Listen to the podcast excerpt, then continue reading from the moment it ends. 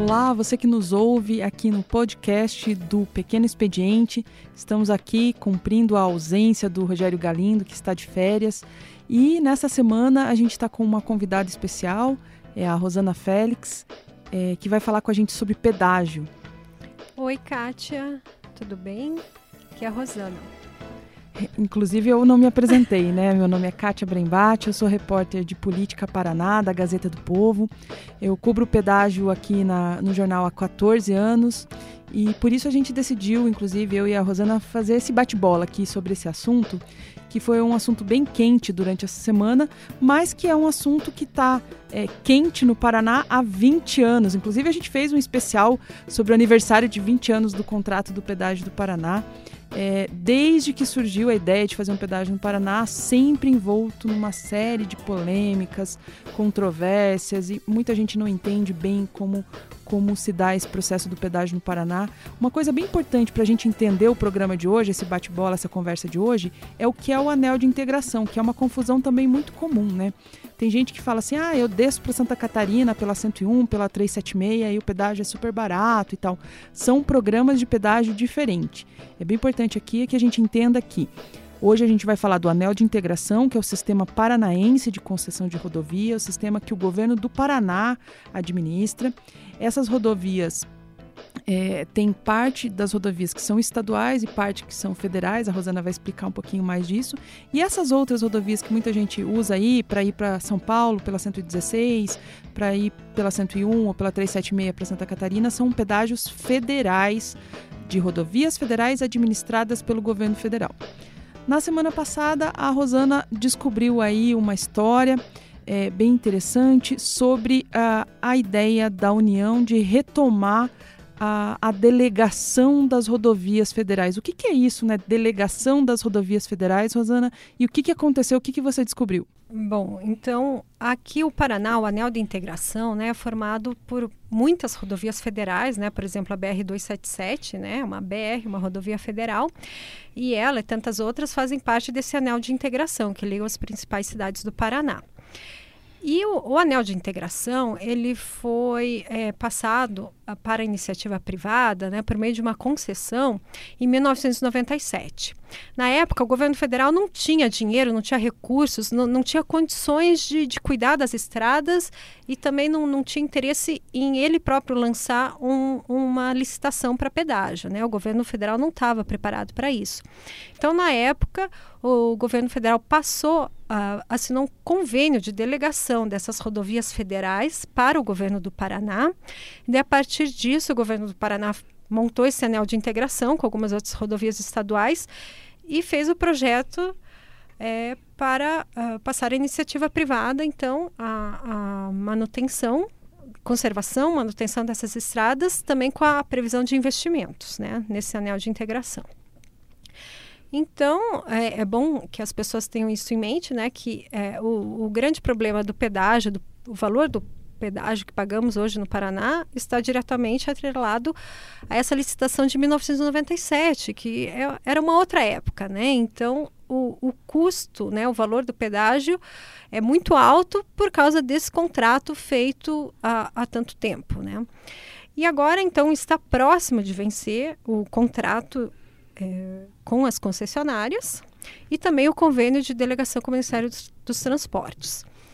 A, ah, você cobriu, né? Acho que você podia contar um pouquinho também, assim, para a gente fazer também uma ordem cronológica um pouco, né? Você cobriu é, bastante essa questão aí que surgiu alguns anos atrás, essa proposta aí de renovar a concessão do, né, do pedágio aqui no Paraná, né? Acho que é importante relembrar isso.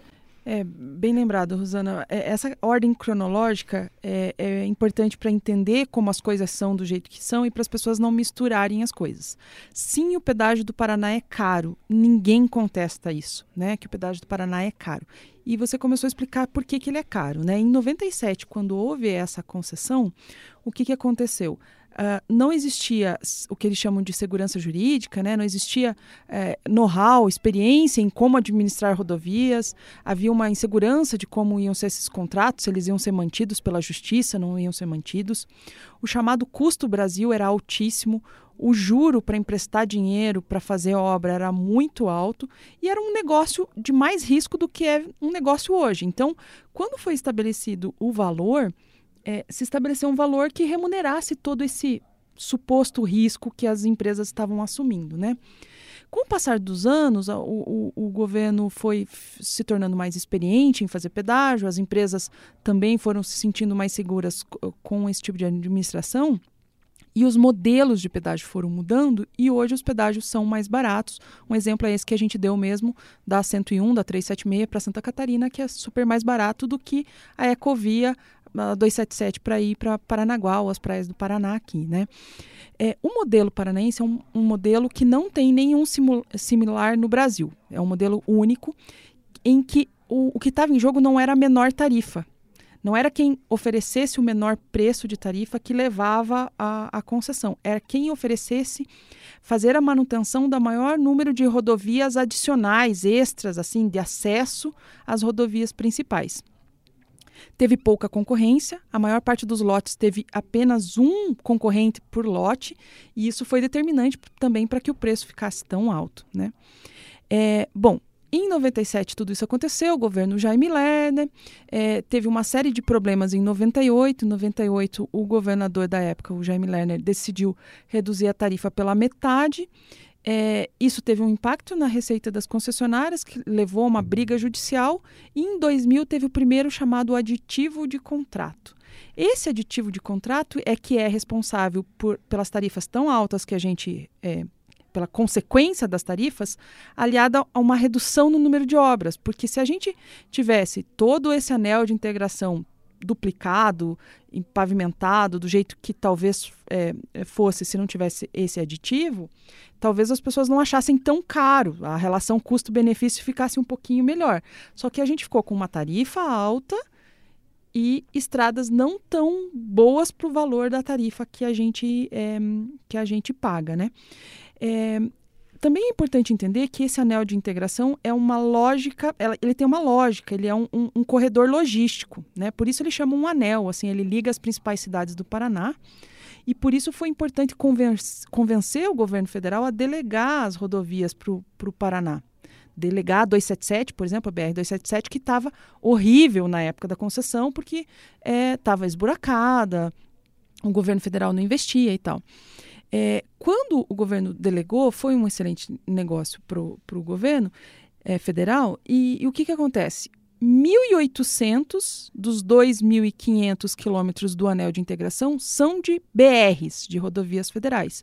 Ou seja, não existiria anel de integração se só existissem rodovias estaduais nesse, nesse anel. Algumas até teriam um fluxo de veículos que poderia justificar uma tarifa e tal, mas a maior parte não tem movimento de, de veículos suficiente para pagar a tarifa. Do ponto de vista cronológico, então a gente vem aí nesse processo dessa discussão que eu falei do aditivo de 2000, depois tem um aditivo de 2002. O que, que aconteceu? No início do governo Beto Richa, o, o, ele falou assim: vamos acertar esse problema dessas obras que não foram feitas aí, né? As concessionárias falaram: beleza, o que, que a gente precisa para acertar essas obras aí? Não, se vocês protelarem, se vocês adiarem, renovarem o nosso contrato por mais tempo do que é previsto, lembrando que o contrato pela previsão termina em 2021, elas falaram: não, a gente até aceita diminuir a tarifa se a gente tiver a garantia de que a gente vai continuar arrecadando por 10, 15, 20 anos a mais. Essa discussão do renova, não renova, renova, não renova, se, se enrolou por muitos anos do governo Beto Richa, do primeiro mandato, depois no segundo mandato. E nos últimos anos ela começou a enfraquecer. Aqui de dois anos para cá ela está bem mais fraca. Por quê? Porque 2021 já está chegando, né? Tem muita gente que alega que o contrato original era tão ruim, mas tão ruim, que é melhor deixar terminar esse bendito contrato e fazer um contrato novo aí que seja bom para todas as partes. Então, e daí agora, né, com a deflagração uh, da operação integração, né, da Lava Jato, é, de, de, novo assim esse assunto veio à tona, né? Quer dizer, a operação foi uma questão é, uma, específica aí, estão analisando uh, contratos, obras, sus, uh, suspeita de superfaturamento. É, os procuradores também questionaram o valor da tarifa lá em, na praça de Jataizinho, né? Jacarezinho, é, Jacarezinho é. Jataizinho e sertaneja, né? É, ali da, da é, Eco, Econorte. Da Econorte, né? Mas, enfim, daí veio à tona o seguinte, né? O que, que o DR está fazendo? O DR veio se defender, dizendo que, que segue os contratos, que está amarrado aos contratos, mas que fiscaliza, que, que está verificando as obras e que na, nos últimos aditivos é, fez um né, enfim viu que as viu que precisava se é, é, no que precisava ceder as empresas, né? Fazer também... o que eles chamam de reequilíbrio econômico financeiro. É um termo Isso, é, complicado para dizer quem cede o quê, né? É, esse reequilíbrio aí de contrato, então, leva em conta é, custos das empresas e também necessidades da sociedade, né? O governo compôs, é, definiu os valores e, segundo o DR, isso foi feito para que, ao término do contrato em 2021, é, não exista mais nenhum é, pagamento a ser feito, nenhuma indenização, nada, né? Esteja zerado. Então, termina o contrato, está tudo ok. Então, mas aí daí veio o questionamento. Ah, mas e então, quando acabar o contrato, né? Se não estão mais falando em renovação, tem que fazer uma nova licitação. Então foi questionado ao DR, né? Cadê essa nova licitação, né? Para que ela é, seja feita a tempo, para que as empresas que, que vençam a licitação comecem a operar em 2021, logo que termine os contratos atuais, é preciso dar início logo, né? Seria, seria o ideal. É, o DR daí explicou que dependia da posição do governo federal a respeito da delegação das rodovias federais. Então eu fui, eu questionei o Ministério dos Transportes, né? Querendo saber como que estava isso, se ele já tinha alguma definição sobre isso. E daí foi que veio a informação que a Gazeta do Povo publicou com exclusividade, né? Que então o Ministério dos Transportes falou, uh, né, admitiu, anunciou que vai retomar a, a delegação das rodovias. Ou seja, que está encerrando o acordo com o governo do Paraná, não vai ceder mais nada o que é rodovia estadual fica com o Paraná e o que é rodovia federal volta a ser administrado pelo governo federal, né? É, e daí o governo federal ainda, o Ministério dos Transportes acrescentou que ainda pretende fazer uma nova licitação, né? Quer dizer, esclareceu que renovação está uh, fora, né, fora de cogitação e que vai lançar uma nova licitação. E isso é uma, é uma notícia muito importante porque isso mexe com as estradas do Paraná, com as principais estradas do Paraná, a ligação entre as principais cidades, mexe com toda a economia do estado e com o dinheiro que a gente tira do bolso para pagar o pedágio, né? Então essa informação é, né, foi publicada pela Gazeta do Povo, né? E o que surpreendeu depois, né, eu acho que foi a passividade com que os agentes políticos receberam essa notícia, né? É, eu, eu tenho dúvidas se, se as pessoas não entenderam a dimensão do problema que a gente está falando, porque é muito sério, né? É, se elas não. É, se, se, essa descrença na política, e, e, impulsionada, no caso, pela Operação Lava Jato, aí que chegou ah, bem perto do governo do Paraná e, portanto, colocou em dúvida como está sendo a administração direta né, das rodovias deixou as pessoas achando que é melhor mesmo voltar para o governo federal, as rodovias, ou se as pessoas estão pensando, não, mas isso vai acontecer só em 2021, a gente ainda tem três anos para pensar no que vai acontecer, né? Porque isso também é verdade, é preciso levar em consideração que essa, apesar desse anúncio ser oficial, né, o Ministério dos, dos Transportes disse com todas as letras, não vamos mais deixar as rodovias federais na mão do governo do Paraná, né? Isso ainda pode mudar, até 2021 isso ainda pode mudar. E levando em consideração que no ano que vem, quem vai ocupar o, Palácio Iguaçu é um outro governador. No ano que vem, quem vai ocupar o principal posto de Brasília, né, a, a presidência da República é um outro presidente, uma outra presidente, né, alguém é, vai ocupar esse posto, essas pessoas podem mudar de opinião. Espera-se, inclusive, não sei se é essa a sua expectativa também, que as pessoas voltem a conversar, ter um diálogo sobre isso, sobre o que é melhor para os paranaenses, porque a descrença no, no, sistema de pedágio do Paraná é tamanha que eu acho que as pessoas não estão pensando no que é melhor para os paranaenses. Sim, é, acho que não estão se dando conta de que é, uma licitação conduzida pelo governo federal e uma licitação conduzida pelo governo estadual, quer dizer, elas agora, neste momento é, econômico, elas podem resultar Uh, talvez na mesma tarifa, né? Poderiam resultar na mesma tarifa, uma tarifa mais baixa, né? Quer dizer, acho que as pessoas não precisam ter a preocupação agora do governo do Paraná fazer uma licitação e ter um preço mais alto do que nas outras praças do Brasil. Mas assim, é que tem que, tem que se discutir o modelo né, dessa, dessa licitação. E isso é muito importante. Isso pode significar, uh, por exemplo, se o governo federal, então, decide lá, vai fazer uma licitação é, por uma sessão onerosa, digamos, que é o termo, termo técnico, mas seria mais ou menos assim, né? Ele, ele eh, passa a concessão privada, né? Leiloa. Para quem pagar mais. Quem pagar o maior valor leva, independentemente do preço da, da tarifa que É, a tarifa já é fixada, então vamos, vamos dar um chute aí, sei lá, fixar em 10 reais a tarifa da, da 277 da Ecovia, do trecho que hoje é da Ecovia, né? É, quem aceita operar esse trecho por 10 reais de tarifa paga quanto para operar esse trecho? Isso é uma concessão onerosa, né? É, e daí quem pagar mais, né, é um leilão. Quem oferecer mais leva. Que ótimo. Então a tarifa vai estar com preço regulado, né, mais baixo do que é hoje e tal. Mas escuta, e esse dinheiro aí vai para o caixa da União? É, né, a União que vai fazer essa licitação. Mas a, vai para o caixa da União para a União pagar o quê? Emenda parlamentar? Para pagar alguma obra em outro estado, né? As pessoas têm que pensar, se o governo for fazer concessões onerosas, e nos últimos dois anos o governo federal tem feito concessões é, onerosas, o caso do, dos aeroportos, por exemplo, é um exemplo, né? É, há uma tendência de que as próximas pedágios federais sejam concessões onerosas.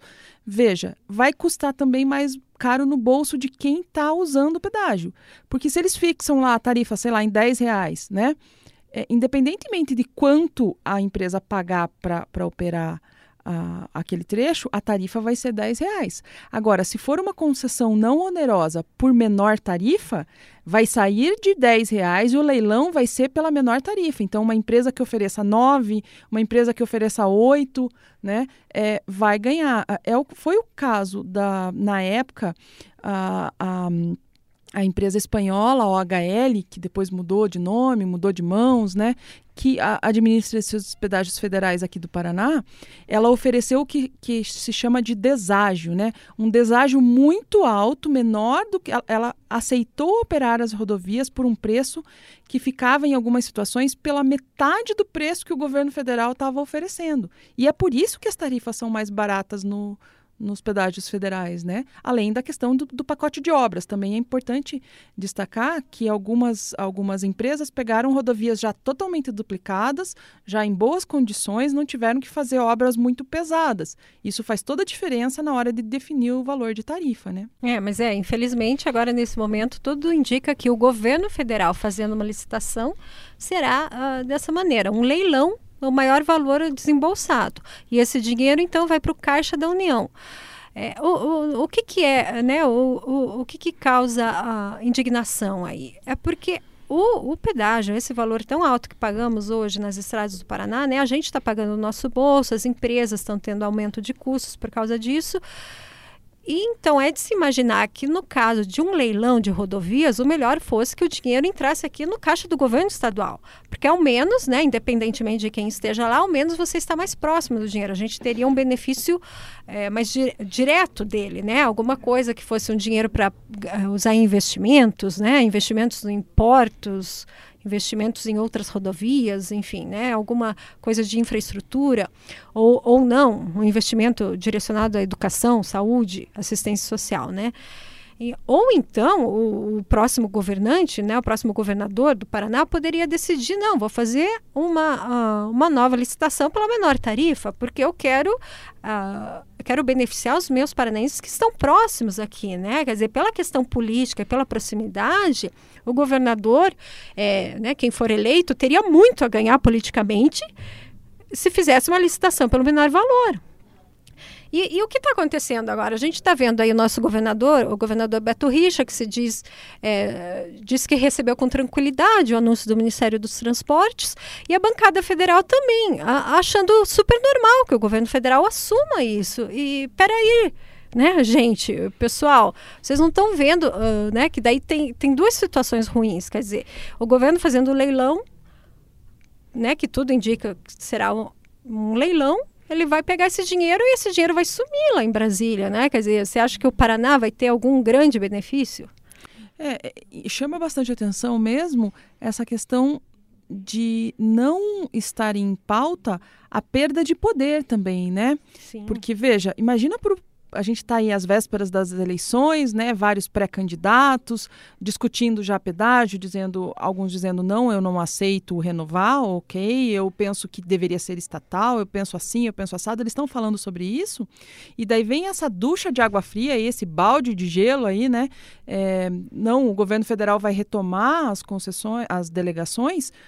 O próximo governador ou governadora vai ter menos poder, menos bala na agulha, menos carta na manga, né? Porque imagina o poder político relacionado a fazer uma licitação, espera-se com lisura, espera-se correta, espera-se a melhor licitação possível de pedágio, mas imagina o que é para o próximo governante abrir mão desse poder de fazer essa licitação de pedágio no Paraná, né? Sim, é, e o, o governador Beto Richa, né, ele vai deixar o cargo, né, mas assim, institucionalmente, né, se esperaria de, dele uma posição mais de liderança do Paraná. Né? Ah, Para o Paraná é importante que essa concessão fique aqui, porque são estradas que é, são estradas restritas ao território do Paraná. Não é como a BR-116 ou a 101, né, que passam por Paraná, Santa Catarina, ou que, vão, né, que vai até São Paulo.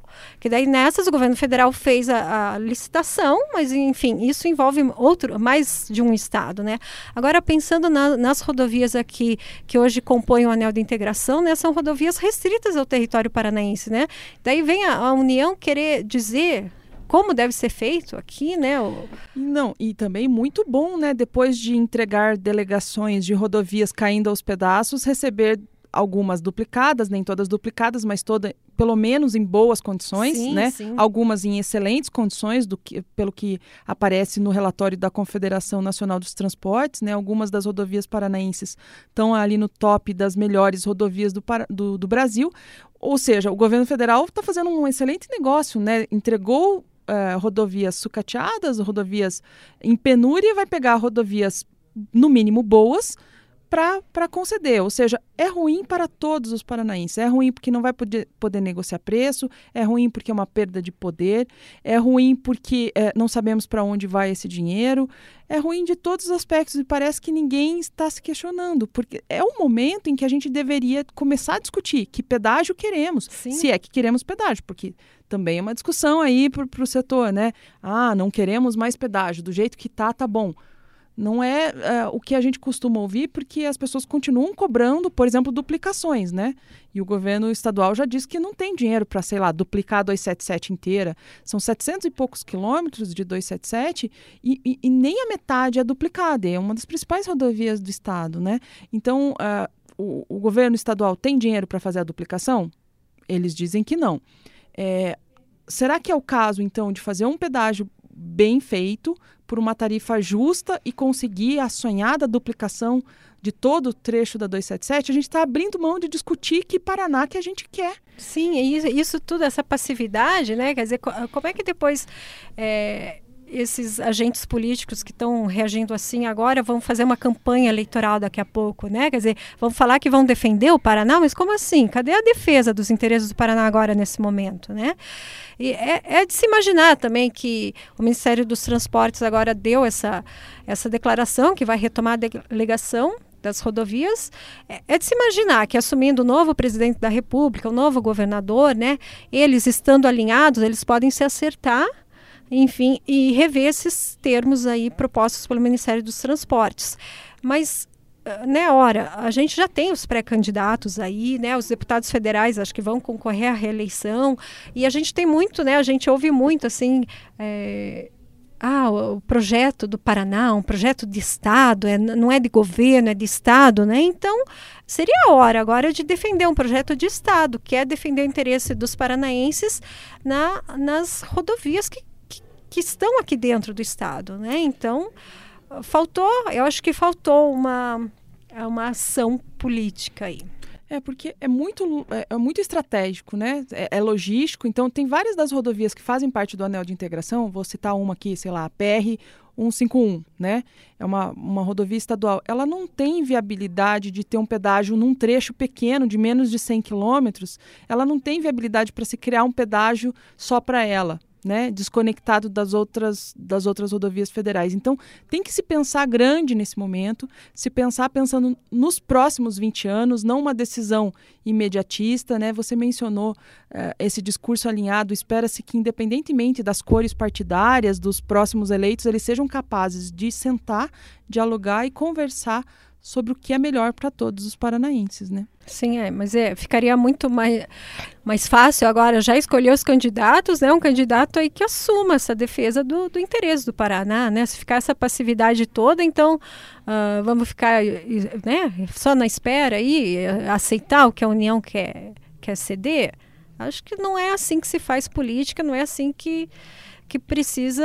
Uh, enfim, uh, acho que o Paraná quer a, a indústria paranaense, é, a sociedade paranaense quer uma ação mais efetiva nisso, né? Que os políticos aí defendam os interesses do Paraná na questão do pedágio.